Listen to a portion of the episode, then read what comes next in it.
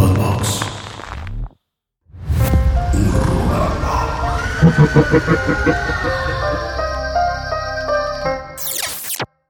Saludos.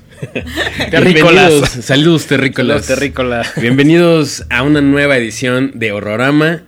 Este es un capítulo muy especial. Es, es el más especial de todos los capítulos que hemos tenido. So far, sí. Sí, sí, en, sí. en- en estas dos y poquito temporadas que llevamos. Así es.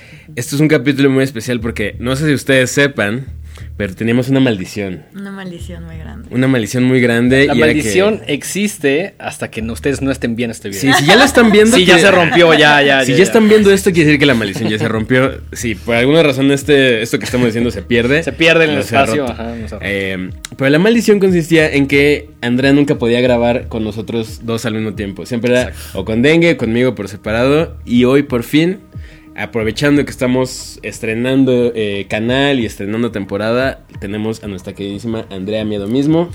Que Aplausos, aplausos, aplausos. Qué emoción, aplauso, qué emoción. el aplauso, por pues fin. es que obviamente que necesitamos como una carga muy buena de energía, Claro. el estreno de la tercera temporada, bla, bla, bla, para que se rompiera la maldición. Por fin, por fin Por se fin. hizo. Pero, pero siempre eres, ha sido como la tercera horrorama. Ay, qué lindo, sí, gracias. sí. Definitivamente, porque hemos tenido muchos invitados, pero siempre es así como la honora- hon- horrorama honora- honoraria. Exactamente. Miren, exactamente. hasta mi playera Hasta traigo. trae- hasta bien Sean- uniformada. Sean como Andrea, o sea. compren su playera. Sí, sí, sí, Que. Dicho sea de paso, vamos a estar en la mole, recuerden, el 29 y 30. Así Vamos es. a llevar playeras como esta y otras más. Otros modelos estamos- muy locochones que les van a gustar mucho. Exacto, exacto. Y pues aprovechando, pues no, no, no está de más también recordarles que el eh, 28 es nuestra fiesta de Halloween. La mejor maldita fiesta de la Halloween mejor de maldita fiesta de su vida. Así es. Espero que ya tengan sus disfraces. Yo no. Sí. Ah, Yo no, pero algo, algo, Algo saldrá. Ese, ese día tendremos muchas cosas. Habrá concurso de disfraces que va a estar bastante bueno. Estamos pensando todavía en el premio, que seguramente el premio será como, al primer lugar será como una caja llena de cosas cabronas. Chidas. De merch, este...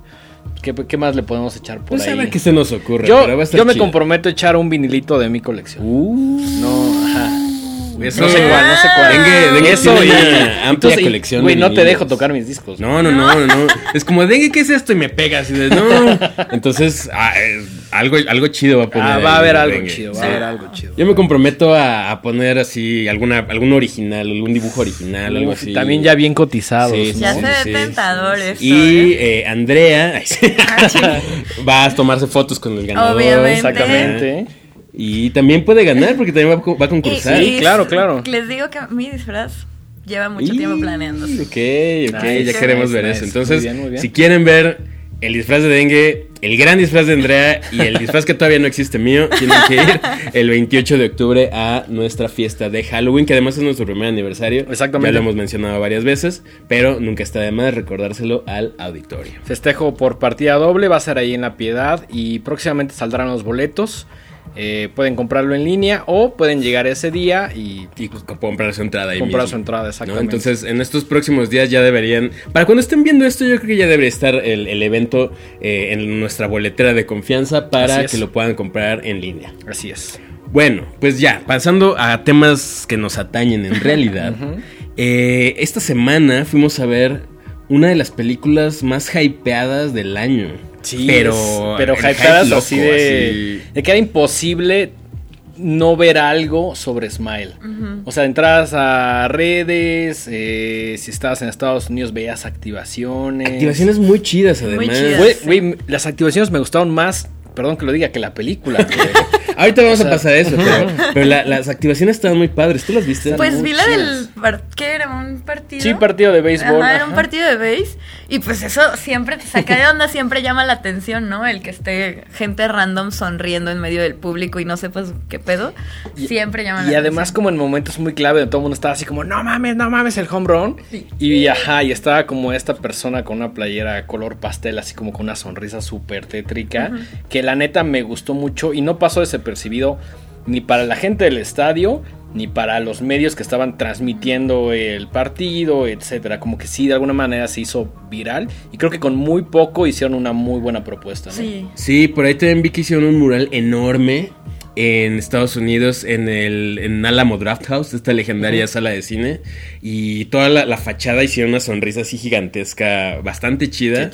O sea, sí le metieron mucho presupuesto a, las, a, la publicidad. Eso no lo he visto. Y de hecho, eh, yo lo vi en el, en el Instagram de, de Parker Finn, mm. del director de la película. Lo, tenía ahí como de, hicimos un mural de la película y no sé qué. Y entrabas a, los cines aquí y había un montón de eh, gráficos por todos lados, banners, floor graphics. Yo creo que la gente de Paramount sí dijo, esta va a ser nuestra película de esta temporada y vamos a echarle chingo de varo, ¿no? Sí, y es que originalmente eh, Paramount la iba a transmitir únicamente como streaming.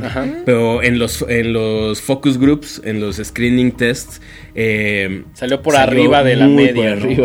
Entonces dijeron, no, pues igual y sí hay que apostarle chido a esto. Nos, nos habían llevado a nosotros para decir. bueno, quizá nosotros no somos el tipo de, audiencia en la que va dirigida la película, ¿no? Porque la verdad es que ya me he cuestionado mucho mis, mis, opiniones, pero las quiero seguir sosteniendo, ¿sabes? Sí, eso vamos a hablar. Creo que cuando nos invitaron y gracias a la gente de Paramount que por ahí nos invitó a la función y después una fiesta también bastante chida con pues, muchos props, eh, dulcecitos, barra libre. Barra libre. Gran muy chida. Acabamos, acabamos tarde, por decirlo así. Tarde. quiero, quiero aprovechar. fueron ustedes? De pronto te vamos a pedir unos tacos. ¿En qué Yo no me acordaba de eso. tacos? ¿Por qué no comí tacos? Quiero decir que, llegamos a la fiesta y nos sentíamos un poco fuera de lugar. quiero aprovechar para mandarle un saludo a nuestro queridísimo Peli de la semana. Sí, sí, sí. Entonces estábamos los treintañeros, estábamos Peli, Andrea y nosotros. Eh, y un montón de morritos como influencers. Una fiesta de gente muy joven. Gente que rondaba los 25 años. Más o menos. Y nosotros que estamos arriba de los 30, ¿no? en una esquina así como diciendo. así tratando de entender qué estaba pasando. Exacto, exacto. Y todos se fueron y nosotros nos quedamos como hasta las 4 de la mañana. Es correcto. Deseando en la fiesta de Smile. A pesar de nuestra edad, a pesar de que algunos teníamos junta a las 9 de la mañana. ¿Quién, este, tenía junta? Yo, yo, yo. Pero llegué y todo bien. No, no como otra ocasión en la cual sí la de tu cumpleaños que valí ah, madre. Sí, sí, Esa estuvo trágica, pero bueno, esta estuvo, estuvo bien. Eh, llegué muy bien a, las, a la junta a las 9. Pero pues en general la fiesta estuvo chingona. Se ve que también le, le pusieron ahí una buena lanita. Se preocuparon en los detalles, entonces Gracias, gente. Gracias por invitarnos. Gran peda. Pregúntenme cómo me la pasé al día siguiente. Hay, hay, hay una foto tuya, tienes como 10 cervezas. Ah, bueno, pero, o sea, no era para mí, obviamente. Yo se la, llevaba a la, la foto dice otra cosa. sí, tú estabas así como, ah, son gratis. Es que, ¿sabes qué? Le di una muy buena propina al mesero. Ah. Entonces me veía y me daba, me daba cervezas y yo pues daba Ese siempre es el truco. Claro, en bodas. Échales ahí un ciencito, un doscientito. Sí, y una manita de chango, güey. A ti no te cuesta nada porque te van a dar un montón de chup y les haces la noche. Exactamente. sean agradecidos con la gente de las barras. Claro, me arrepentí mucho al día siguiente, la neta. Sí, fue horrible, pero gran día. Pero bueno, regresando a Smile. Eh, esta película la dirige Parker Finn. Cabe mencionar que una de las cosas que a mí me entusiasmaba más es que es su debut. O sea, si tú te metes a su eh, perfil en IMDB, solo tiene dos cortos antes. Uno que se llama Laura Hasn't Slept y uno que se llama The Hide Behind. Y son cortitos de 10 minutos cada uno. Y de hecho, eh, el primero de Laura Hasn't Slept es como el. está basado. Smile está basado en ese corto. Sí. Lo, intenté buscar en, YouTube y no lo encontré. Entonces, bueno. Pero supongo que es más o menos el mismo concepto. Eh, y después de eso no tiene más nada. Entonces, esta es su primer película, su primer largometraje. Y dije, órale, qué chido ver el primer trabajo del que probablemente va a ser una de estas nuevas voces. O sea, si el vato le sigue echando ganas y sigue. Y después del, éxito que está teniendo Ismael, yo creo que eh, le van a soltar proyectos más interesantes y se va a ir curtiendo más. Entonces, eso me, me da mucho gusto. Es como de a huevo, vamos a ver el trabajo de un director nuevo. Estás viendo el inicio de lo que puede ser una carrera muy cabrona, ¿no? Eh, entonces, pues, eh, eso fue lo que a mí principalmente me llamó la atención, ¿no? ¿Ustedes vieron el tráiler antes? Sí, eh, a mí la verdad lo que me entusiasmaba era más bien como, pues tenía ganas ya de una película de terror, digamos, convencional, ¿no? O sea, no significa que no me gustan las películas que ahorita, porque lo de hoy es el terror de altura, ¿no? Altura. Terror elevado. Pero está bien, o sea, yo no tengo, la verdad es que yo decía anteriormente, yo sí estoy muy agradecida con el terror de altura, entre comillas. Porque siento que le ha abierto como pues ha, ha hecho que las, las personas estén como más abiertas a consumir el terror. Ajá. Entonces yo por eso todo bien, ¿no? Y ya tenía ganas, dije, bueno, ya, ya ahora sí mucho Me- terror me- de altura, vamos a loquear. Me ¿no? voy a robar, me voy a robar un- una frase que dijiste en tu podcast que se me hizo muy chida. Eh, aprovecho este intermedio rapidísimo para... eh, bueno, igual habl- hablamos de eso al final. Sí, claro. Pero, ok. En Haunted Talks el otro día Andrea dijo que estaba agradecida con el terror elevado, el elevated horror, porque le da una legitimidad al género que antes no tenía, que antes se consideraba como todo eh, Sí, como- un subgénero, como un subproducto, Como que no se le muy tomaba tan en serio, ¿no? Y a raíz de estas películas, como me atreví a decir que el estandarte es eh, Hereditary, Sí. ¿no? Eso es innegable, es la mejor película de terror de los últimos 10 años, fácil. Sí. Eh, se, le, se le da una nueva valorización al terror. Y, y esta legitimidad que no tenía y entonces como que ya no, ya no es como de, ah, sí, películas de monstruos asesinos o de lo que sea. Ahora ya traen una carga pues mucho más profunda, por así decirlo, y ya compiten en festivales junto con propuestas más, entre grandes comillas, más serias. Sí, sí, ¿no? sí. Y eso es algo que le tenemos que agradecer al término. ¿no? Entonces, pues también por lo mismo, este año hubo una cantidad bestial de, de estrenos. Y sigue, y faltan muchos todavía. Todavía ¿no? falta todo octubre, güey. Sí, que es la temporada. es la temporada alta, ¿no? Fuerte, fuerte. Entonces, eh, pues sí, eh, justo lo que tú decías, ¿no? Tenías ganas, continúa con eso, o sea, tenías ganas de una película más convencional. Sí. Yo dije eso, ¿qué sabía soy? La neta. ¿En No, serio mames. dije Qué buenas palabras digo, ¿eh? Qué- qué increíble, buena la soy. neta. Este, bueno, pero yo sí tenía muchas ganas como de esta, de algo más, digamos, más convencional o, o de este tipo de cine de terror más, pues de sustos, ¿no? Ah, entonces eso era lo que me entusiasmaba. La verdad es que cuando yo vi el tráiler fue como, "Mm, creo que esto no, ya no es para mí, yo ya estoy muy vieja para, para emocionarme para- por este tipo de películas. Y sí tenía esta. Sí tenía unas expectativas de que tuviera cierta calidad, sí, para terror adolescente. Pero, pues, por ejemplo. Sé lo que hicieron el verano pasado, este, de Destino Final a uno. Incluso Esta- la misma Scream, ¿no? Incluso la misma. Scream, ¿no? Que tienen, o sea, es para adolescentes, no significa que estén malas, no significa que sean menores o chafas, solo están enfocadas en una, en un público adolescente, para un público adolescente. Y yo esperaba lo mismo de Smile. Sí, creo que ese fue mi error. Tal vez yo esperaba. Esperar demasiado. esperaba otra cosa. Pero bueno, la expectativa es. Ahora sí que. Pues sí, es imposible no tener así. Pero, pero está chingón. algo. O sea, está chingón que veas un trailer y te emociones y digas, no mames, quiero ver eso. Ya, aunque el resu- me aunque- resultado sea otra cosa o lo que sea, está chingón que veas algo que es lo, justo lo que me pasó hoy con el gabinete de curiosidades de Del Toro. Hoy salió el, el, el tráiler, lo pueden ver ahí en nuestro Instagram o en algún lugar del internet. Y lo vi y dije, no mames, qué chingón, ya quiero ver esto. güey". Sí. es algo que de- para mí debería estar en el cine. Sí, sí, sí, sí, sí, sí. Es- eso me, me prende muchísimo. Bien me prende cabrón. muchísimo. Em, ¿De qué va Smile? Eh, cué- cuéntanos un poquito la premisa, Dengue. Pues trata de esta doctora llamada Rose, Rose Cutter, que por ahí como que empieza a tratar, eh, se ve que su vida es complicada, que tiene mucho trabajo, y empieza a tratar a una paciente, eh, cuyo nombre, así, Laura Weaver. Y pues le empieza como a tratar y tiene diferentes pacientes y la llevan como a una sala, la tienen como en un momento porque tiene como un momento de urgencia. Ujú. Entonces están ahí y de pronto como que la morra le empieza a explicar el padecimiento que, que tiene, ¿no? Y le dice, oye, pues es que estoy viendo a personas que de la nada, conozca o no, de pronto como que se me hacen como una sonrisa como muy macabra y empiezan a pasar cosas extrañas, ¿no? Y es justamente lo que sucede en, la, en, en- en ese momento con, eh, con Rose, ¿no? Sí. Eh, no, no- Creo que ya es momento de decir que vienen un chingo de spoilers. Sí, sí. Además, esto que acabas de decir se ve en el tráiler. Sí, El es- tráiler, ajá, sí. el tráiler es bastante. ¿La película? La película. dilo. Digo, Es una, es una versión de 30 segundos de toda la película. es. Entonces, no, no, no, no hay mucho que descifrarle. No viste hay el tráiler, viste la película. Creo, creo que sí, esta sí es una película que puedes saber cómo empieza, cómo termina, pero es más como una experiencia. Es más la experiencia. Es más la experiencia, justo, ¿no? Justo, Ajá. justo.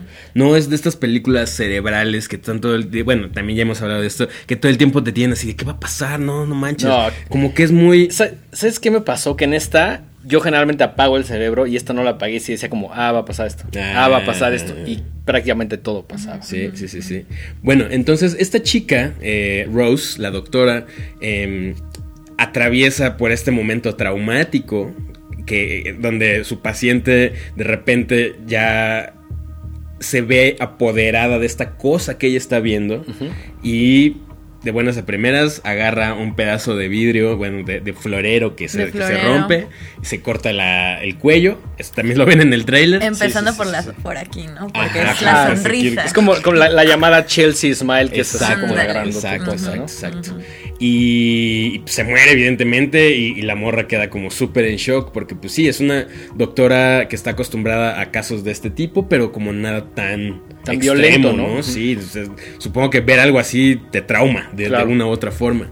Y a raíz de esto le empiezan a pasar cosas a ella. Ella también empieza a ver eh, cosas siniestras que se le van manifestando poco a poco. Y empieza como a darse cuenta de que empieza a tener los síntomas no solo de esta morra que se suicidó, que es este Laura Weaver, sino también de, de otro güey que también estaba tratando. que es, es como de los pacientes como más raros y que también se da cuenta de que en un momento él lo, tuvo, ¿no? Sí, sí, sí. Entonces empieza a decir como de, güey, ahora creo que ya tengo esto, creo que no es un padecimiento, es más como una suerte de maldición de alguna manera. Y eso es lo que causa un quiebre en su vida, porque eh, pues al ser una doctora, sea alguien que está como basando su carrera en la, ciencia, pues de repente llega con esta explicación porque no encuentra otra manera de, decirlo de, pues tal vez es una maldición, ¿no? eh, pues no sé, o sea... Es que pues al final, o sea, pues ella es que psicóloga o psiquiatra. Y algo, ajá, y entonces llega ahí como de, pues es que las alucinaciones son una maldición y tú, ah, no. Pues obviamente si alguien te dice eso, más si se dedica a este, a esta, a este, a este tipo de cosas, pues vas a decir, güey, ya se deschavetó. O sea, ya se deschavetó con todos sus pacientes. Ya se le prendió la tele. Y exactamente, güey. Y es lo que todo el mundo empieza a creer alrededor de ella, ¿no? Su pareja, que pues sí es, es un güey. Eh, pues bastante, el Trevor es un güey como bastante manchado que al no entender, o mejor dicho, no saber cómo lidiar con la situación, pues nada me empieza a decirle como, la, como güey, eh, ve con la terapeuta, con la Madeleine, ¿no?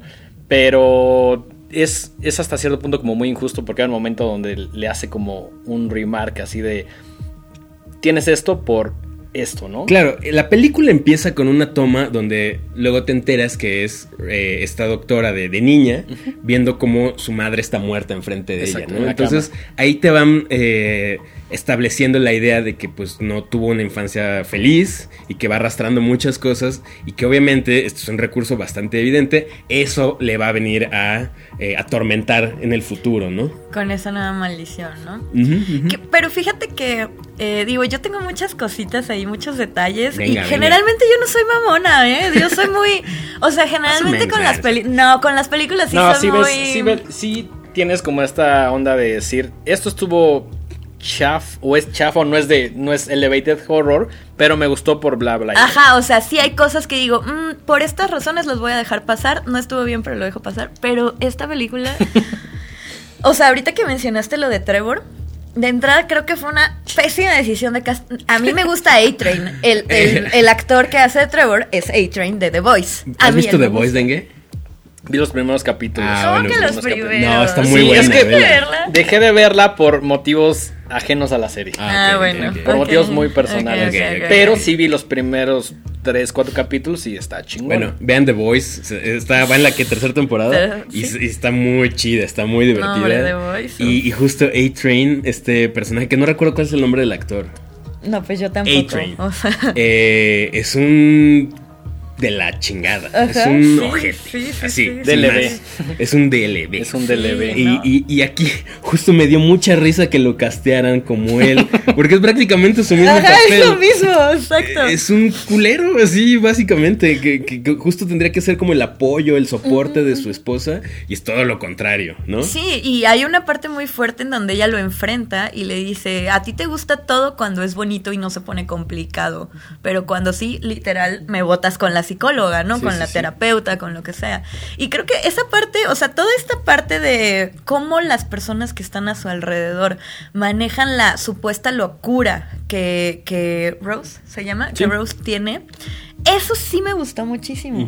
Y me recuerda mucho como a un poco esta parte de... Del bebé de Rosemary, en donde ella les decía todo el tiempo, ah, es que esto está pasando, esto está pasando. y, todos, pobrecita, está loca, ¿no? Y al final, justamente, eh, en la película te hacen lo mismo que los demás le hacen a ella. O sea, el a ver si era un pacto, no era un pacto, yo estaba loco, maltrataban a la esposa, no la maltrataban. Y siento que es lo mismo como en esta parte, que quisieron como tomar un poquito eso y manejarlo como, mira cómo están tratando a esta persona, o sea, y que se supone que tiene un problema y en lugar de apoyarla, hay mucho rechazo. Y este es un tropo muy común, ¿no? Como la mujer loca, la mujer eh, que está sufriendo algo y que todo el mundo prefiere darla por loca que realmente sí, a ver qué escucharla, ¿no? Y esto lo vemos desde tiempo inmemorial. Por ejemplo, ahorita, ahorita que mencionaste el, bebé de Rosemary, me vino a la mente también, ya la habíamos platicado, por esta película de Possession. Eh, ah, donde también eh, el, personaje principal, cuyo nombre ahorita no pues recuerdo, este, interpretado por Isabel Adjani, eh, está atravesando una crisis y, su pareja, en lugar de, decir, ok, vamos a, trabajar esto juntos, prefiere, o sea, la, rechaza, ¿no? Y entonces esto lo vemos una vez más en esta película y es como que... Pues no es que esté mal, porque al final del día son recursos para contar historias, pero es como, hay otra vez la historia de la morra loca, que nadie pela porque está viendo cosas. Y al final tenía la razón, y tú sabes que tiene la razón, y nada, te desespera que nadie le haga caso. Y creo que en general la película tiene muchos recursos de otras películas. Lo cual, si lo sabes hacer bien, si sabes robar con gracia. Como un artista. como un artista, todos leímos ese libro, puede quedar algo chingón. Pero cuando las referencias no son las mejores y oh, se vuelve una película que para mí solo fue entretenida. no, no salí diciendo como, no mames, quiero meterme a Wikipedia, quiero comentarla. De hecho, la comentamos poco, ¿no? O sea... Es que... Ok, vamos, continuamos un poquito con, la película. Y ahorita pasamos a lo que nos gustó y lo que no nos gustó. Va. Em, y aquí vienen un par de spoilers, pero bueno, ya saben cómo es esto. eh, ella al, darse cuenta que sí está experimentando algo que no es un eh, trastorno de, pues, de, PTSD, ¿cómo se llama? Eh, post-traumatic stress, ¿no? De, estrés postraumático. Eh, dice, ok, esto, esto no es normal, esto no, no, ni siquiera yo lo entiendo, no lo estoy pudiendo diagnosticar bien, voy a investigar qué es lo que está pasando y encuentra un patrón, encuentra un patrón entre la persona que ella vio cómo se suicidaba enfrente de ella y una persona que esta misma chica que se suicida vio semanas antes, donde un maestro de ella se desfigura la cara martillazos, ¿no? Y entonces dice, pues qué raro que también ella tuvo que ver lo mismo, ¿no? Presencia suicidio. Y convenientemente su expareja es policía y le, dice, oye, pues ahí investigame esto. Convenientemente, así. Y el güey dice, no, pues yo te ayudo con todo porque se ve que claramente está enamorada. Sigue enamorada, de ella. Y, pues entra ahí a, su, a sus archivos de la policía y muy fácilmente dice, ah, sí, aquí dice que también esta persona presenció esto. Y, mira estas fotos. y... se da cuenta que pues efectivamente es algo que se va pasando, es algo que se va transmitiendo. Exactamente. Y, pues entonces ella tiene que encontrar la manera de romper la maldición, ¿no? Eso es básicamente la premisa de Smile. Eh, ¿Qué es lo que te gustó y lo que no te gustó? Pues me... ¿Qué, tal si empezamos Por con lo que sí me gustó?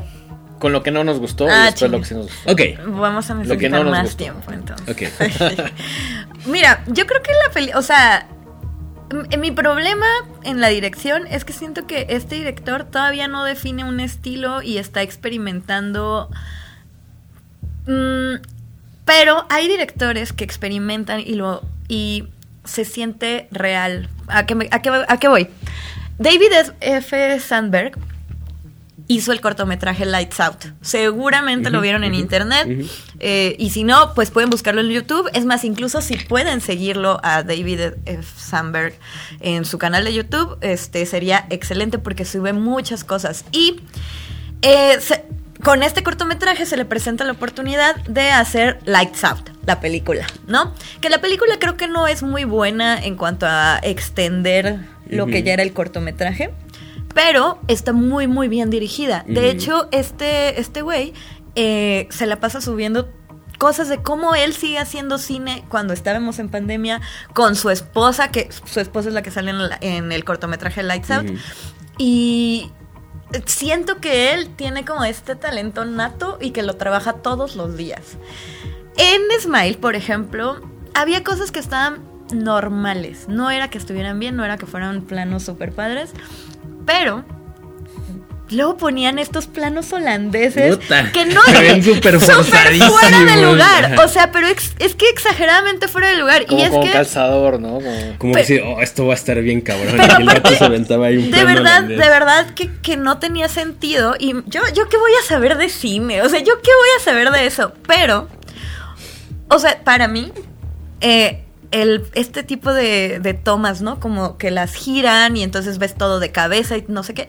Pues se supone que lo que deben de ocasionarte tú, a ti como espectador es e, esta ansiedad, esto, esta sensación de que algo no está bien, que algo se va a voltear, que tu mundo se va a voltear de cabeza. Y, y pone este tipo de tomas cuando están con un paisaje precioso en el camino y, y es como y no pasa nada. O sea, esto, esa toma no te lleva a otra perturbadora ni nada parecido. Simplemente avanza la historia. Entonces era como, pues, ¿qué quieres hacer? O sea, ¿quieres verte muy diferente? ¿Quieres verte muy original? O sea, no entiendo. Y, y este tipo de cosas no me gustó. Tampoco me gustó el cast. La neta, digo, muy hija de Kevin Bacon y esta, esta chica pero se me hizo muy mala actriz, me pareció que era mala. A, mí no me molestó y de hecho creo que fue las cosas que mostró la película, ver cómo se iba descomponiendo. Aunque creo que otro, otra actriz pudo haberlo hecho mejor. Es que en eso estoy de acuerdo. O sea, está padre cómo se va descomponiendo ella poco a poco.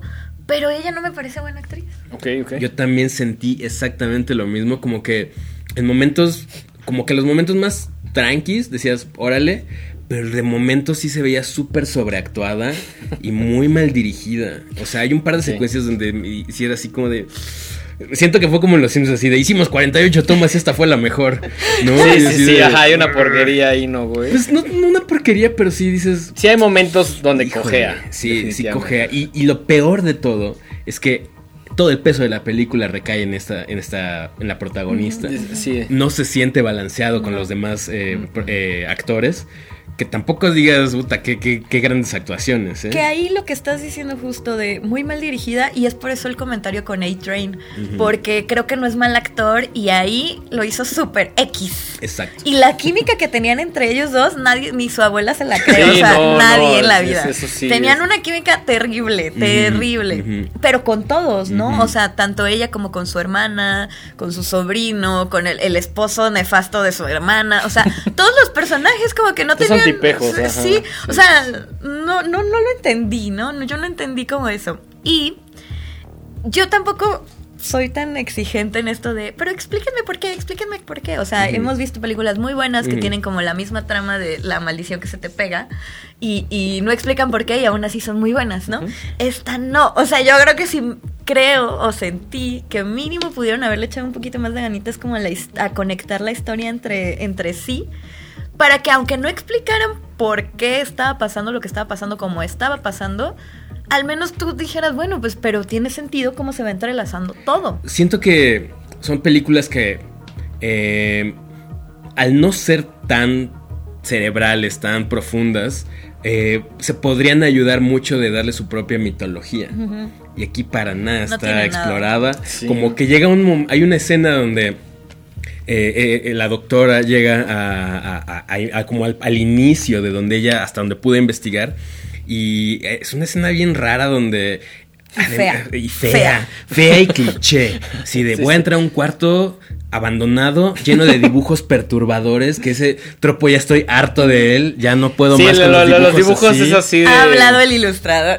La neta, es que muchas veces yo dije, ay, a mí me gustaría trabajar haciendo esos, esos props de las películas. No, Y pero ya es un como de, recurso chaqueto, Ya güey, está ya, basta, usado. Ya basta, güey. ¿Por qué nadie hace así monitos con plastilina o algo Ajá, así? ¿por qué no? Todos así. ¿Por qué todos son, ajá, dibujos o pintura? ¿Por qué nadie hace escultura o por qué nadie hace videoarte? o no Sí. sé, Pues es el recurso sea. barato. Es el recurso barato.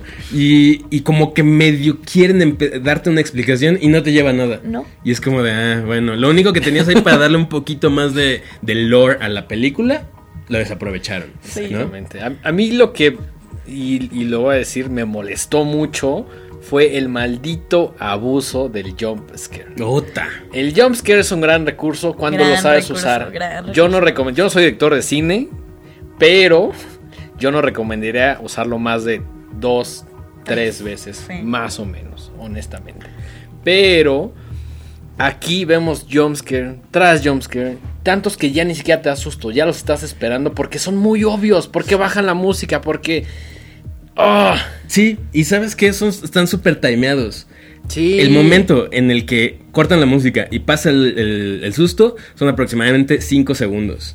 Y entonces como si cuentas, No en, ese, en ese segundo sale el, Que- lo que creo- sea que te va a Creo espantar. que ha sido una de las películas con más jumpscares chaquetos que he visto en mi vida. Pero hay uno que me pareció bueno. Sí, de- Tiene sí, si tienes 40, al menos dos deben estar. chidas. o sea, por probabilidad. Ay, tienes razón. Pero hubo uno que a mí me gustó mucho, que se me hizo muy fino. Lo dijimos en la fiesta. ¿El del trailer? El de. No, el, El de- del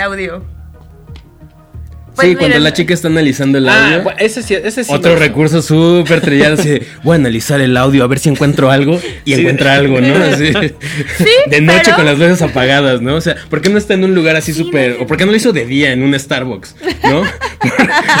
¿Por qué lo tiene que hacer en la Un noche? chico de güeyes gritando así de güey, qué pedo, ¿no? Ajá, o sea, tienes, tienes, o sea, no puede ser. Terrible, güey. Em, ¿qué, qué más? ¿Qué más no les gustó? ¿O qué más les gustó?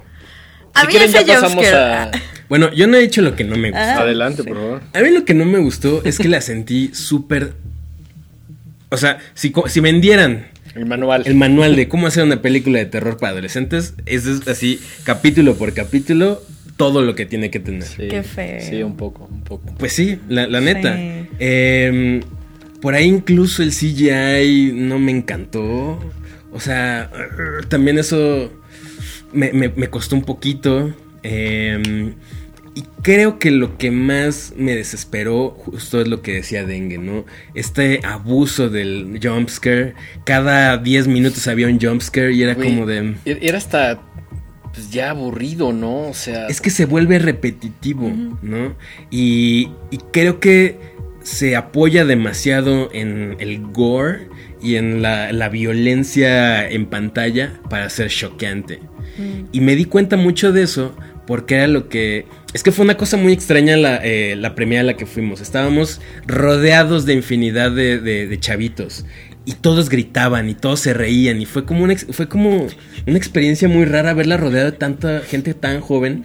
Que digo, no, no quiere decir que no sean fanáticos del cine o del terror o de lo que sea. Pero como que siento que es un mercado muy específico de gente que apenas le está entrando a esta onda. Incluso me atrevería a decir que la gente a la que invitaron es gente que no está para nada relacionada con este mundo, porque es de lo que van a hablar. Y seguramente les encantó. Y qué bueno, porque siento que esta película se va a volver un clásico entre las pijamadas de los niños de 12 años. De- Para las nuevas generaciones, creo que es de las cosas más importantes que tienen ahorita.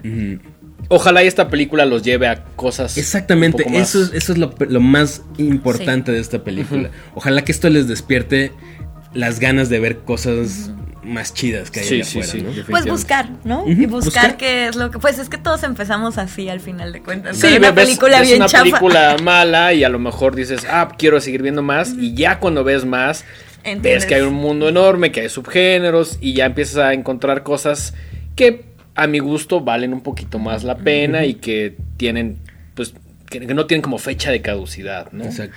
Fíjate que yo creo que esta peli en cinco años va a envejecer vergonzosamente. O sea, y le estoy dando cinco años porque estoy siendo súper benevolente. Pero yo no le calculo más de tres. A menos que salga. Yo la un- sentí. Una, una parte Ah, dos. te- ten por- yo siento Sí. que va a haber, se va a haber franquicia. Si la ¿eh? parte 2 es mejor, probablemente, o sea, por ejemplo, con Annabelle la 1 es horrorosa. David F. Sandberg, que justamente pues hizo lo que lo mejor que pudo con la 2, ¿no?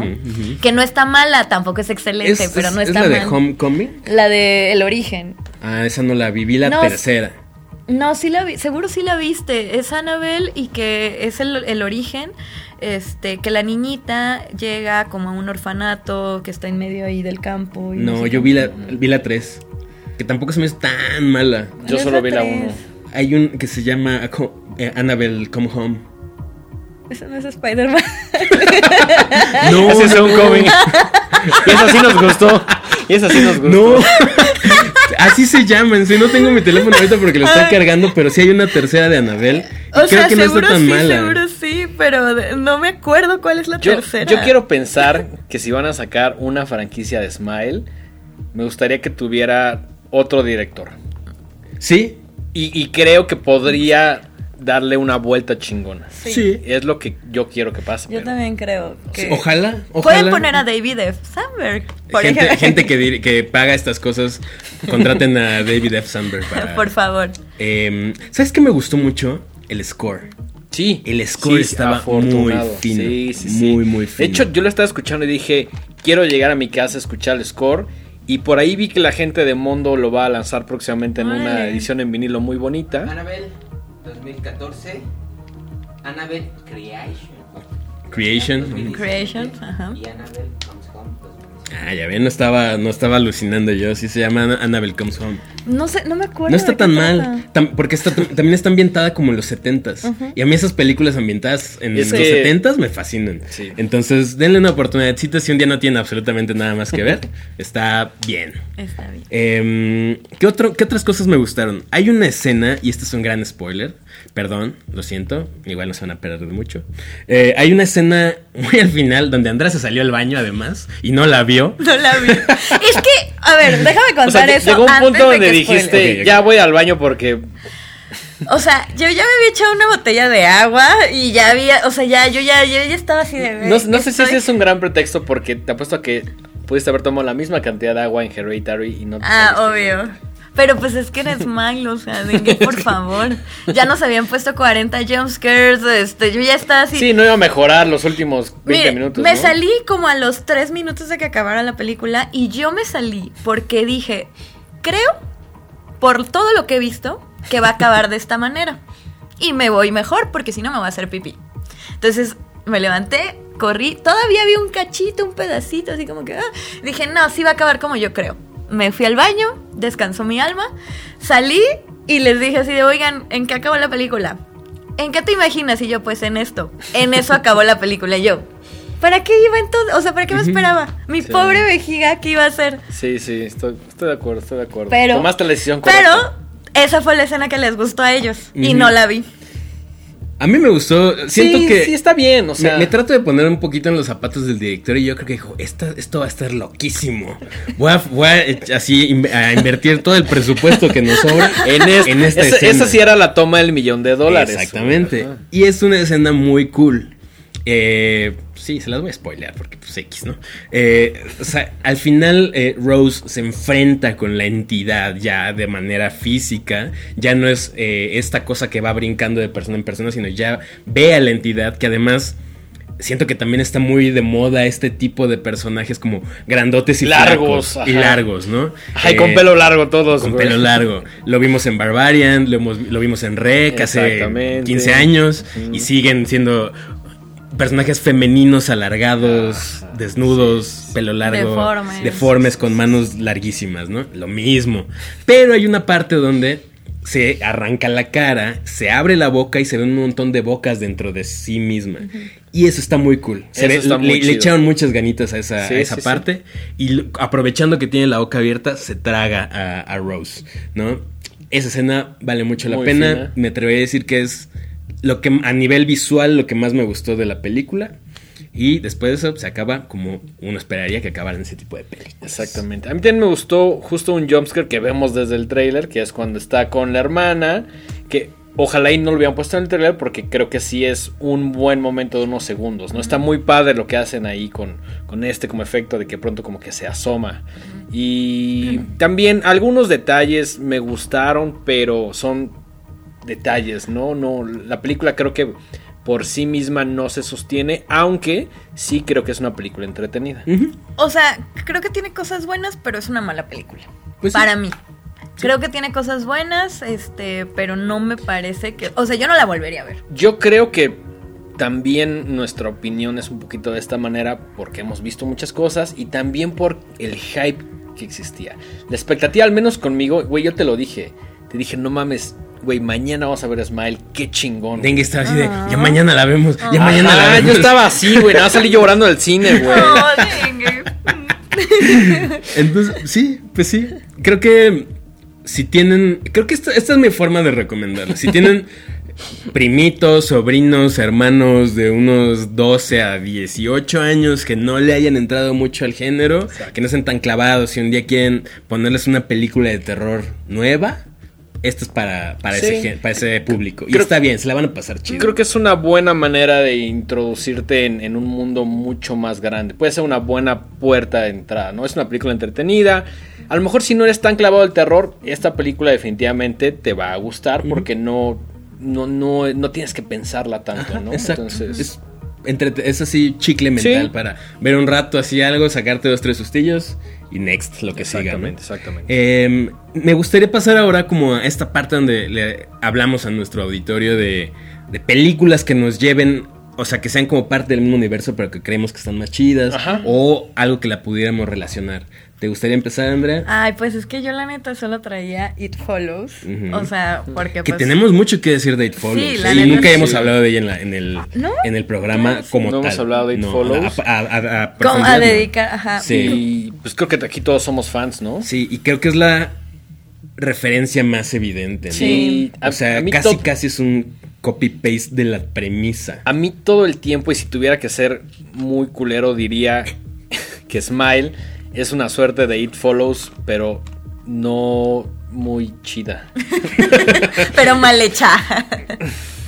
Pero lo que pasa es que, bueno, eh, creo que It Follows es como también este precursor de que, o, o marca los inicios de justo la tendencia del terror, entre comillamos. Siempre, siempre que digamos terror de altura hay que entre, o sea, Sí, den lo por hecho que es como comillas. referencia. Porque, Sí. por ejemplo, ahorita Mike comentaba posesión, posesión. Y esa es una película de terror de lo que ahorita llamarían de altura, pero es del, de que los 70? 60 y algo. O el bebé de Rosemary sí, sí. también El bebé de. Rosemary Considerado, también es considerado terror. O sea, Pues por cierto, Possession es Ajá. la película favorita de mi papá. Ah, Ah, sí. ok. Si tú le preguntas, solo te va a recomendar tres. O sea, no importa cuándo le preguntes. Si le preguntaba, o sea, cuando yo le pregunté a los 12 o cuando le pregunto ahora a los 32, me sigue diciendo posesión, la danza de los vampiros. Ok. ¿Y ¿Cuál otra me dice? Ya no me acuerdo. Polanski. Sí, Se- sí, señor- le- señor le- Miedo mismo. Señor. Miedo mismo. Señor Miedo mismo. Algún día venga, cáigale a hablar de. Y, va a hablar de esas tres, entonces pues está bien que lo inviten, ¿no? Que se arme, que se arme ese especial. Bueno, pero It Follows creo que empieza marcando como esta parte de cómo va a ser la tendencia en el cine terror y es como esta consecuencia de ahora lo que sabemos del terror, o que ahorita está tan en tendencia el terror de Artura. Y sí tiene como esta, eh, bueno, para los que no sepan, It Follows es una chica que sale de fiesta, se mete con un vato y resulta que el vato le pasa la maldición, ¿no? Eh, sí, como una enfermedad. Exacto. Se ¿no? transmite. Ajá. Y se va Que, que eso lo van desarrollando, no te lo dicen de, de. No. primera. Y por eso es tan buena, Bien chida. Exacto, bien chida. exacto. Sí, al, primer- al principio la morra no sabe ni qué diablos pasa, ¿no? Solamente sabe que algo lo está siguiendo, literal, literalmente. Y es realmente aterrador. Porque no tienen que caer en el recurso barato de la, de la sonrisa torcida. Simplemente es una persona común y corriente que te mira fijamente y que va caminando hacia ti y que no se detiene ante nada. Y cuando ya te das cuenta, ya te va a apañar. Y lo que me gusta de esta película es que puede ser quien sea. Y entonces todo el mundo se vuelve como un sospechoso del cual tienes que salir corriendo. Pero no puedes confiar tanto en ciertas personas, no puedes, es- o sea, es ese sentimiento que te da como de aprensión de decir, puta, de paranoia. Eso es lo que a mí me ocasionó la película y por eso me gusta tanto. Y sabes también que, que manejan esta parte del retorno. O sea, por ejemplo, Dengue me pasa la maldición a mí, yo se Mm, la paso sí, a como- Mike y Mike y así. Pero cuando, por ejemplo, cuando Mike muere, ya esa cosa va detrás de mí. Y si yo muero, ya va detrás de... Y así va. ¿no? Entonces nunca Eso acaba. también es un detalle muy, muy fino. Algo ¿no? que me encanta de, de It Follows es que todo el tiempo ves la desesperación de los personajes, de cómo me quito esta cosa, ¿no? O sea, Sí, sí. ya es un. O sea, sí, en Smile también lo vemos, pero aquí no solamente es un personaje, son varios que dicen, ¿cómo me quito esto, no? Y son capaces de lo peor con tal de quitárselo. Que ¿no? ahí viene la carga moral, ¿no? Porque Eh, para pasárselo a otra persona, tú tienes que, o sea, literal, condenar a esa persona y estás consciente de que la tienes que condenar. Entonces, es un poco como esto de, ¿te animas a condenarlo? Mejor te mueres a LB, ¿no? Y también tiene como el tema de sacrificio. Hay, cre- creo que hay como diferentes capas a la película, ¿no?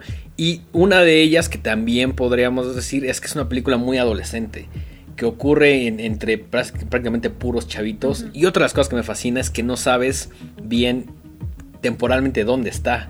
Parece que son como los 60 o los 70, pero por ahí hay un personaje que tiene como un Una especie de celular Un redondo. celular, ajá, redondo Que también que- fue un- deliberadamente hecho así para que te sacara de onda. Claro, me encanta que no sepas ni dónde es el lugar ni en qué momento del universo, ¿no? tiempo. del tiempo. ajá. Sí, eso, se me hace un detalle finísimo, finísimo. Porque todo el tiempo estás preguntándote así de.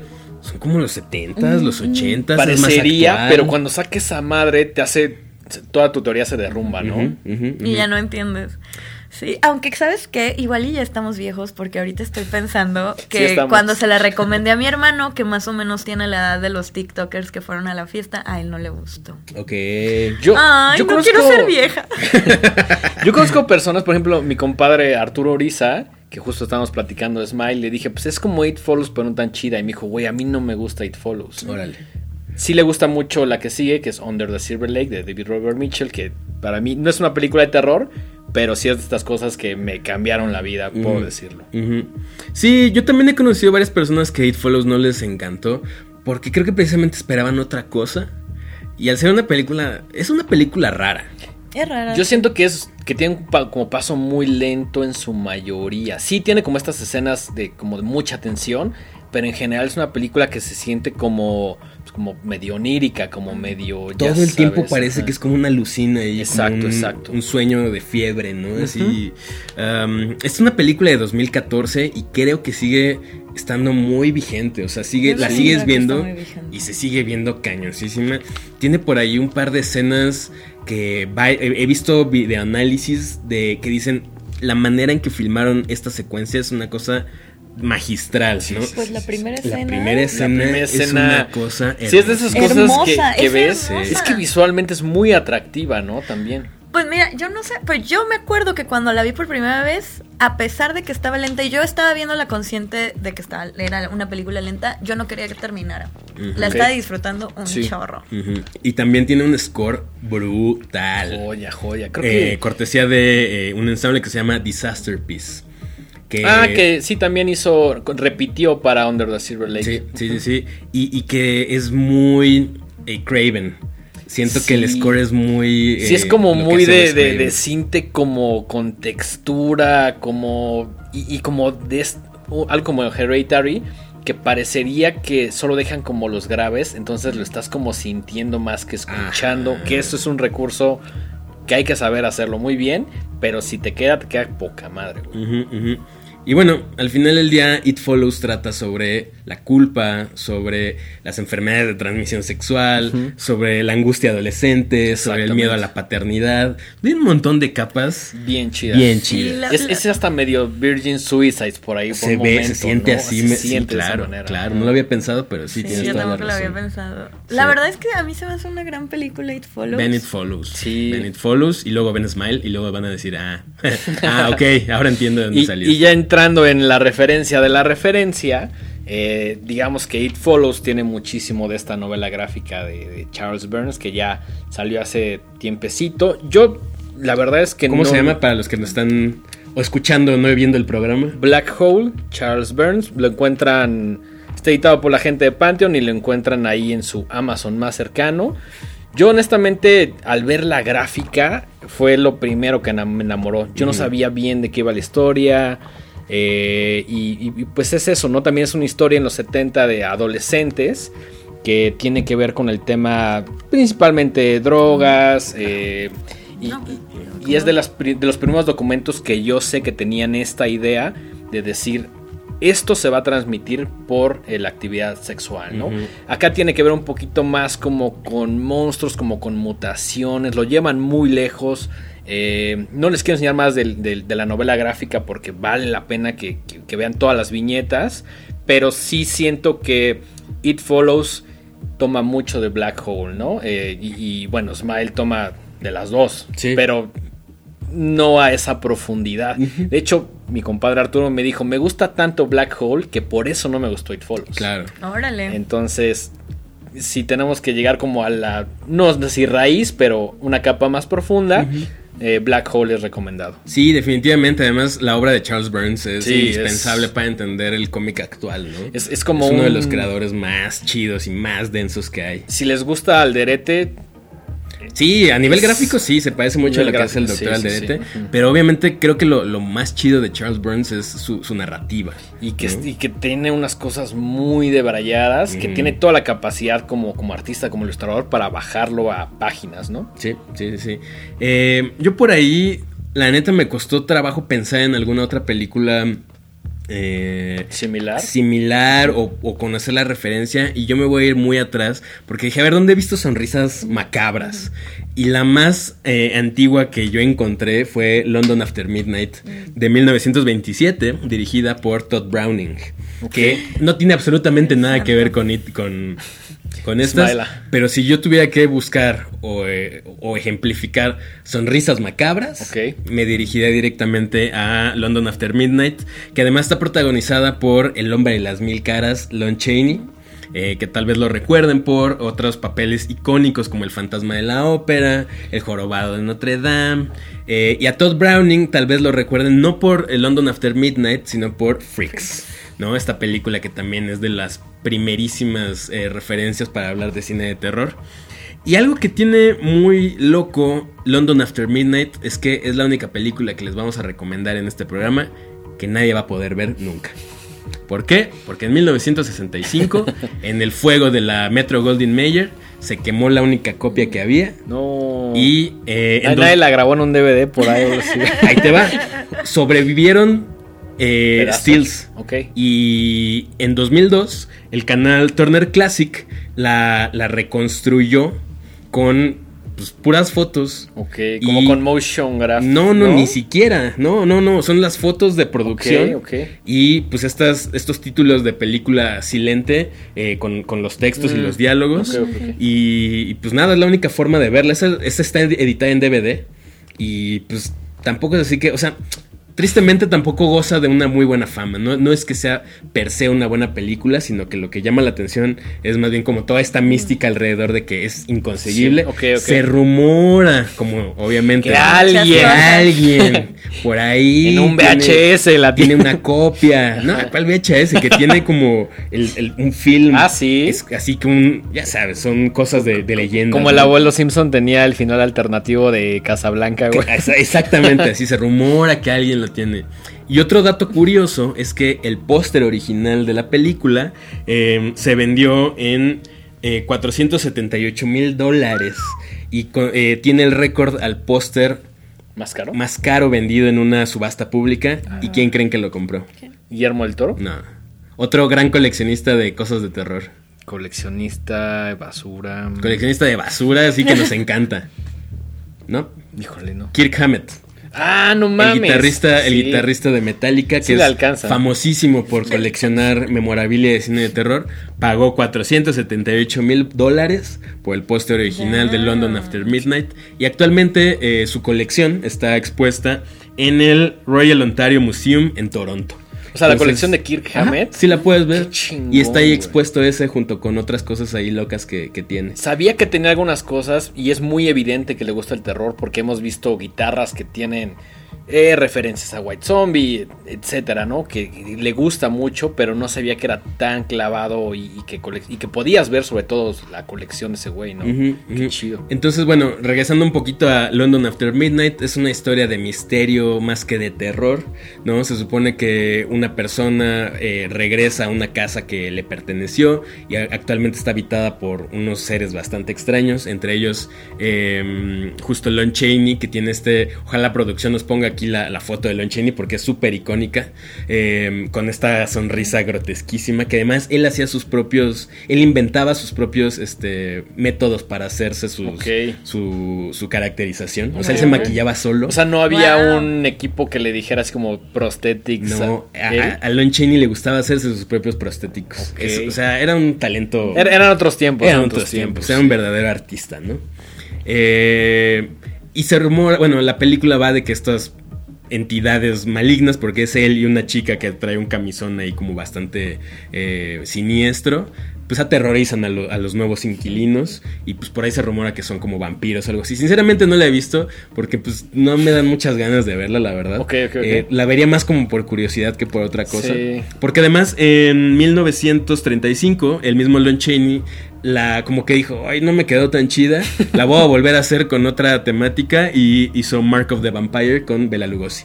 Y esta ya tiene sonido y todo. Ah, ok, ok. Eh, London After Midnight de 1927 es una película muda.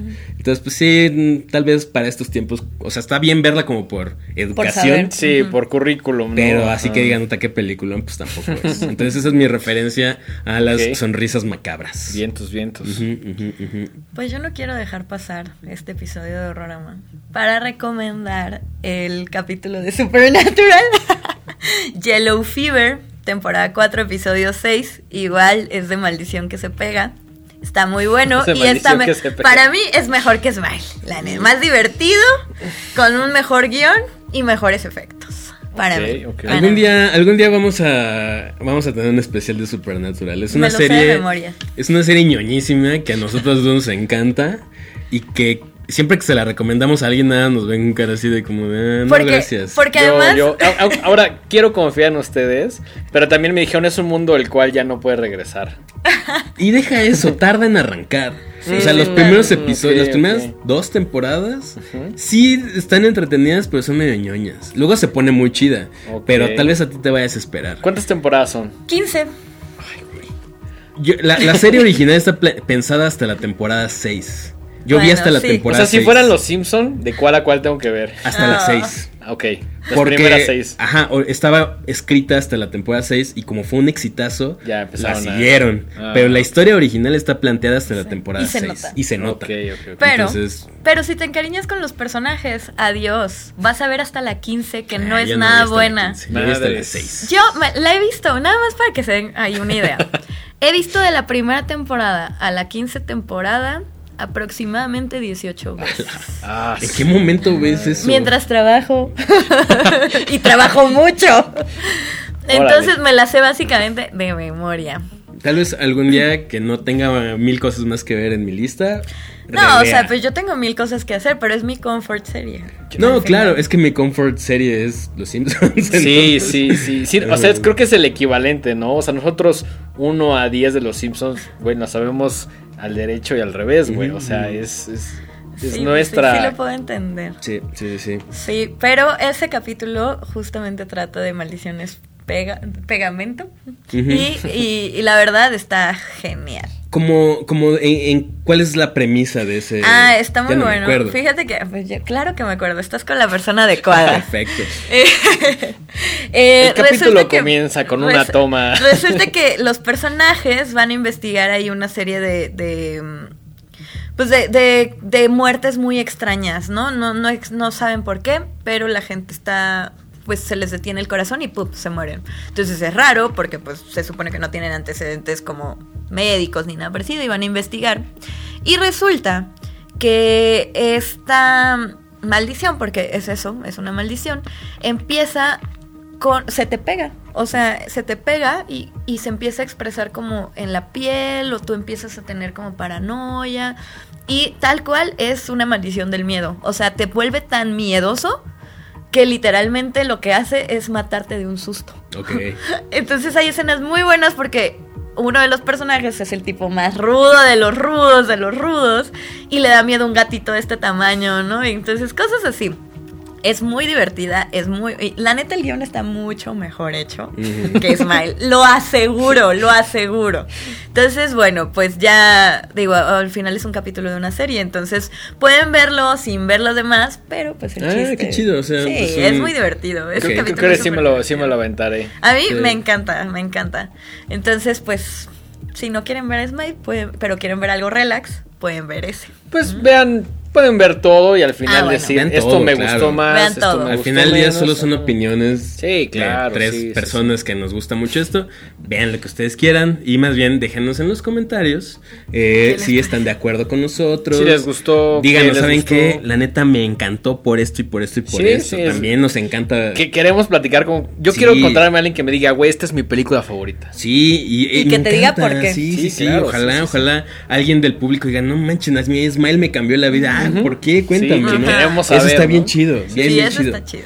Bueno, antes de despedir este episodio, queremos también felicitar a Andrea y a su colega Carmen Claudia. Claudia. Claudia. Claudia. Eh, a mí ya me regañaron por confundir Yo el no nombre. regañé, yo no regañé, dije, no se llama así. eh, por Claudia, Haunted Claudia. Talks. Ay, Cuéntanos un poquito de Haunted hermosos. Pues nada, yo eh, desde hace mil millones de años tenía muchas ganas de hacer un podcast y pues supongo que ahora que me estoy juntando como más, me he motivado más y me he animado más. Entonces, eh, Claudia y yo, Claudia la conocí porque da talleres de la figura femenina del terror y Stephen King en el Se me terror. antojó y mucho así. ir, a ese... Pues lo va a sacar ahora, ya va a salir en, en una página que se llama Casa Negra, es un taller 100% online, Eh, pueden pasarse ahí a, a- a pedir informes de costos, horarios, todo eso. Pero pues ahí la conocí, me gustó mucho como la química que llevábamos porque al final sí podemos tener opiniones parecidas, pero a veces no, a veces son muy contrarias. Entonces creo que eso da como, pues como pie a la conversación. Y nada, estoy muy emocionada. Ya, ya lo he cumplido, ya van, van Tres, semanas, Tres. cuatro capítulos. Cuatro capítulos. Porque me atrasé. ¿De qué es el es que miren capítulo? amigos, soy una desobligada. El último capítulo es de Ellen Ripley. Ah, sí, es Ah, cierto, porque además sí, están escogiendo pendiente. a una Scream Queen del mes. Eh, la Final Girl del mes. Final Girl del mes, ok. Entonces, este, pues ahí estamos. Si se quieren pasar a, a dar una vuelta. Aparte tú eres turbofan de, de Alien y de Aliens, ¿no? Sí. Entonces supongo que tienes mucho que decir al respecto. Más o menos. es que, miren, la verdad es que, obvio, o sea, Claudia ha estudiado la, fe- la figura femenina en el cine del terror, quién sabe desde hace cuánto tiempo. Y la verdad es que es experta Mm, en la figura, en la- o sea, este concepto, ¿no? Como tal. Tiene que venir, tiene que Es venir. lo que te iba a decir, que es que, que es que algún día Sí, quiera ay, venir. obvio, Sí. claro que sí, es bien linda ella. Está abierta la Es invitación. una encantadora ella. Perdón por adoro. decirte Carmen, Claudia, pero... Claudia, si estás viendo esto, Kyle, porque queremos, Queremos queremos que nos platiques. que nos des Sí. una cátedra de ese tema. Sí, sí, sí, sí, sí. Sí, buena pues- falta nos hace también. Así es. Es, es buena, ella es muy buena, es Ay- muy buena. Ayer me regañaron en Twitter porque dije algo sobre el horario de verano. ¿Qué? Pues puse así de, pues qué más, o sea, ¿por qué a tanto drama por el horario de verano si su vida va a seguir igual de culera con el mismo horario? Y Puede ser, pero mi vida estaría menos culera si hubiera el horario chido, güey. Para mí ese es el chido. El, Oh. el no de verano. Ajá. Para mí O sea, también. ¿cu- ¿cuál es el que se va a quedar? El que anochece. el eh, no de verano. ¿no? Este. Ah, este, Este es el que se va a quedar, ¿no? Ah, ¿El de bueno. Ah, ¿No? No. Ah, al revés. Ah, lo, van- lo van a cambiar y se va a quedar ese. Se va a quedar el, el horario normal. Recuerden que ahorita estamos en horario de verano. Exacto. Ah, ok, bueno, pues tuiteé eso y digo, ok, lo entiendo. Sí era un fuiste muy comentario. agresivo. Era un comentario. Aparte, yo puse, pues, cambie o Pero no el horario, Twitter. su vida va a seguir igual de culera o de chingona, Ah, dependiendo sí, del caso. sí. Si tuvieras chingona, vas a decir, ah, huevo. Sí. Qué chido. Si tuvieras culera, pues. Pues no va a cambiar nada de eso. Pero salieron ahí un par de personas a regañarme por decirme que. Y digo, entiendo el punto perfecto. La- o sea, un par de chicas me dijeron, yo lo, yo lo siento feo porque pues va, voy a salir del trabajo más noche y pues está gacho salir y que esté más oscuro. Oscuro. Así Pues es. sí, pero no me refería a eso. O sea. Ah, sí, pues sí. Es que, bueno, Y, y más, o sea, y antes de que me, de que me digan cualquier cosa, creo que habría que cambiar otras cosas que están haciendo que las mujeres sean violentadas. antes Ese, de- ese no es el problema de raíz. Ajá, exactamente. Y yo lo decía porque yo leí mucha gente en Twitter quejándose de cosas bien tontas. Y, di- o sea, se me hizo como cosas bien banales. Y el comentario iba para esas personas, ¿no? Obviamente no estoy de acuerdo con lo otro, ¿no? O sea, Pero bueno. Si yo, yo te contaba cuántas veces me han regañado por Ay, Twitter. Ya sé, ya sé, ya sé. No acabaríamos nunca, güey. Sí, ya hasta, sé. hasta Twitter me ha bloqueado la cuenta, me han reportado, güey. Sí, no. Yo por eso ya solo pongo hilo de discos, güey. Ya. Sí, tienes razón. Voy a, voy a guardarme otra vez esos comentarios. Bueno, no, bueno, lo, lo que pasa es que cómo te vas a imaginar si tú jamás, o sea, no es que esté justificándolo, pero si tú jamás has salido de tu casa a las 6 de la mañana para irte a la escuela, está oscuro y tienes miedo de caminar por esa calle porque sabes que algo va a pasar, o al revés, si sales del trabajo a las 7 de la noche, pero está súper oscuro y tienes miedo porque tienes que caminar sola a la parada del camión o a- en lo que esperas el Uber, cosas así, pues obviamente no vas a pensar en ese tipo de cosas y no es tu culpa. No, no, pero ni sea, siquiera es eso. Porque ahora, en lugar de que la violencia sea en la mañana, va a ser en la noche, o viceversa. O sea, Pues la violencia siempre. eh, ahí va a estar. O sea, la o sea, violencia ahí está no- todo Realmente el tiempo. cambio de horario no. O sea, tristemente. y sí pienso en esas cosas. Y, ok, no quiero ser ese vato. Pero sí, sí pienso en esas cosas porque pienso en mi mamá y en mi hermana y así. Yo, obviamente yo no lo vivo, pero sí sé, o sea, mis amigas, mis. Sí. Y sé que es un problema real. No, sí, por supuesto. Pero el, Pero el problema es que más bien la violencia horario. nocturna se va a cambiar a la violencia matutina. Y entonces más bien hay que cambiar otras cosas, no quejarse del horario. Estoy de acuerdo. Yo creo, acuerdo. no sé, no sé. Bueno, no pues sé. al final lo regañaron. Al pues, final me Cada regañaron. quien, cada quien saca también sus cosas, pues así como que. Ay, ¿Sabes qué es lo peor? Me mames. regañó un vato. O sea, es como... ¿Qué haces aquí? Esta no es tu hashtag, familia. Esta Hashtag no es tu- vatos siendo vatos, güey. Ajá, así como de, bueno, ok, órale. Porque las chicas que me respondieron me dijeron, mira, desde mi experiencia personal pasa esto. Pero un vato sí me puso así como de, qué, desagra- qué, eh, desafortunado comentario, Mike. Y yo así, Ah, bueno, "Ay, tampoco. O- hom- Tampoco. hombres hablando de aborto, eh, Tampoco, cosas así, tampoco, cosas así. tampoco, tampoco tan desafortunado. Sí, también relájense un tanto. chingo, no mames. Sí, es Twitter, no mames. Mejor echémosle bronca a Smile. Sí, mejor echemos la bronca Smile. Yo digo. Vamos terminando este capítulo. Eh, Andrea, tus redes sociales y las de Haunted Talks. En todos lados me encuentran como arroba miedo mismo. Y en Instagram y en Spotify como Haunted, H-A-U-T-E-D, Talks. T-A-L-X. Talks. Como TED Talks, Ajá, pero exacto. Talks. Son como las TED Talks, pero Del embrujadas. Sí, sí, así es, justamente por eso le pusimos así. Denguito, tus redes sociales. Eh, Twitter e Instagram, arroba el dengue. Y eh, Mike, tus redes personales. Mis redes personales, yo estoy como arroba Mike-Sandoval- en Instagram y arroba Miguel Sandoval en Twitter. Y las redes sociales de este programa están como arroba Los Horrorama en Instagram y en Twitter. Y estamos estrenando el canal. Todavía no podemos personalizar la URL. Pronto, pronto. Pero si googlean Horrorama en. Bueno, si ponen Horrorama en Google, digo, eh, perdón, en YouTube, les va a salir eh, nuestro canal. Apenas tenemos un episodio. Pero la idea es que a partir de este momento ya todos estén eh, en ese Sí. canal. Eh, nuestra casa sigue siendo Podbox, ¿no? Así es, Entonces así es. también no olviden nuestros contenidos. Y pues nada, creo que con eso podemos ir Sí, despidiendo el an- Antes programa. de irnos, saludos a la familia Ledesma. Saludos a la familia Ledesma, como Este, siempre. También Y- saludos a Milena que por ahí puso algún comentario. Nos Saludos a pocos comentarios. No sé si fue por el cambio de canal. Yo creo, yo creo que pero- ajá. Poco a poco eso se va a ir Sí. regularizando. De acuerdo. Y pues no olviden de compartirnos todo lo que están viendo, eh, lo que estén consumiendo de terror y de este mundo maravilloso con el hashtag Midnight Movie. Midnight Ahí Movie. nosotros lo, lo recompartimos en nuestras redes. Exactamente, ahí cualquier cosa de terror relacionada que estén viendo, que hayan comprado, una figura, una película, un libro, cualquier cosa, ahí nos taguen, arroba los horrorama, compartimos todo. Eh, recuerden la fiesta de Halloween el 28 y la mole 29, y 30. Por ahí luego vamos a regalar boletos. Tenemos Sí, sí. la gente de la mole nos regaló boletos para que puedan asistir, entonces estén Se, ahí. se completa el círculo. Se completa el círculo. Ayúdenos a ayudarlos. y pues, pues creo que podemos finalizar el capítulo de hoy. Yo creo que sí. Eh, nos vemos en el siguiente capítulo del programa.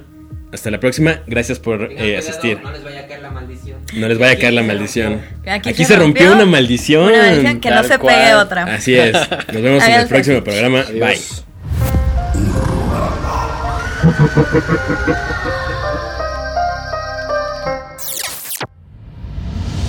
Esto fue una producción original de Podbox. Suscríbete y escúchanos en todas las plataformas de podcast.